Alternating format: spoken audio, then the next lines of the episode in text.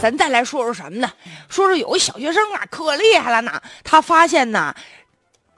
自己的语文教科书有错儿，哎，我先不说这新闻，就您觉得，您觉得，如果说您家孩子小学五年级回去跟您说了，妈妈，那语文教材上有错，您信吗？您会支持他吗？很多人就觉得，哎呀，个小屁孩懂什么呀？你就好好看书去得了啊，书还能有错吗？嗨，真有！就在日前，北京。一五年级的小学生叫做张秋实的，就写信就给这个人民教育出版社就指出了，说语文教科书上有一幅呢关于宋朝知县的配图啊有错，说这知县着装呢应该是青绿色而非是紫色的，而且这官帽啊也和这个历史不符。现在目前呢，这人教社。相关负责人就表示了，说我们现在这个信吧，暂时还没收着。不过呢，就这个张同学反映的问题，我们展开讨论了啊。如果说确实有不妥，一定会进行改进的。嗯，态度还真不错。而且有一些文物专家呀，人家看完这个图之后啊，人觉得，嗯，这小朋友说的有道理啊。所以确实有的时候咱也不能啊，完全就迷信，说这人民教育出版社出的就一定就是权威的吗？孩子有这种啊质疑的精神呢，多么的难能可贵呀！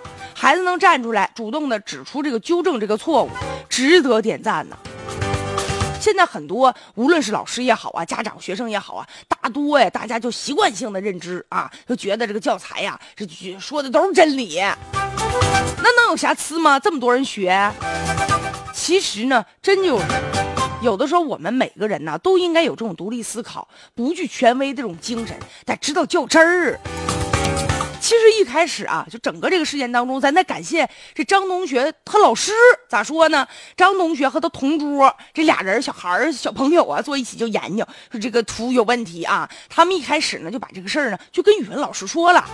这语文老师呢，看了之后哈，有的老师你根本不理你，俩孩子谁有功夫扯你啊？哎，张老师，这个王老师非常非常主动，然后呢，没有给这两个孩子泼冷水，鼓励他们说：“对呀，你们要有怀疑，咱们应该去寻找答案呢。”之后呢，就鼓励他们，就把这个情况啊反映给出版社。你看老。师有的时候啊，对于孩子的这种质疑，你要有保护的精神，咱也给这老师点个赞啊。但话又说回来了，我最担心的就是，作为中小学生的教材呀，咱能认真点儿吗？从采、写、编、校对，所有的这个流程啊，都正常来说都有人进行把关。但是现在呢，你看这个出版社有的时候吧，就急于的进行这个。膨胀啊！你比如说出版人员呢，这个素质呢也是良莠不齐，再加上有一些编辑，他不光要编写教材，还要承担其他的任务，所以这个质量啊，有的时候他就没法保证。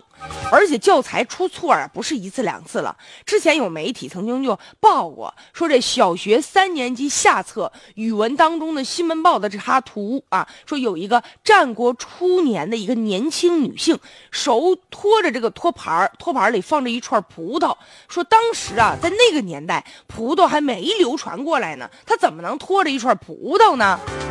还有说这个六年级下册语文当中也有一个背景图，说是这个魏文帝啊，说当时坐着啊，这靠着一个带靠背儿的椅子，但实际上呢，到这个唐明宗时期才有带靠背儿的椅子。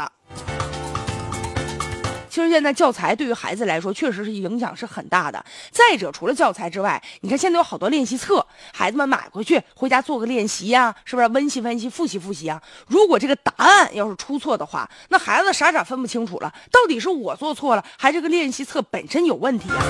所以教材呀，那是。跟很多孩子息息相关的，所以啊，一定要加强责任心呢，而且也应该呀，这个拓宽呢这种啊纠错的平台，形成一种良好的互动，有错就指出来，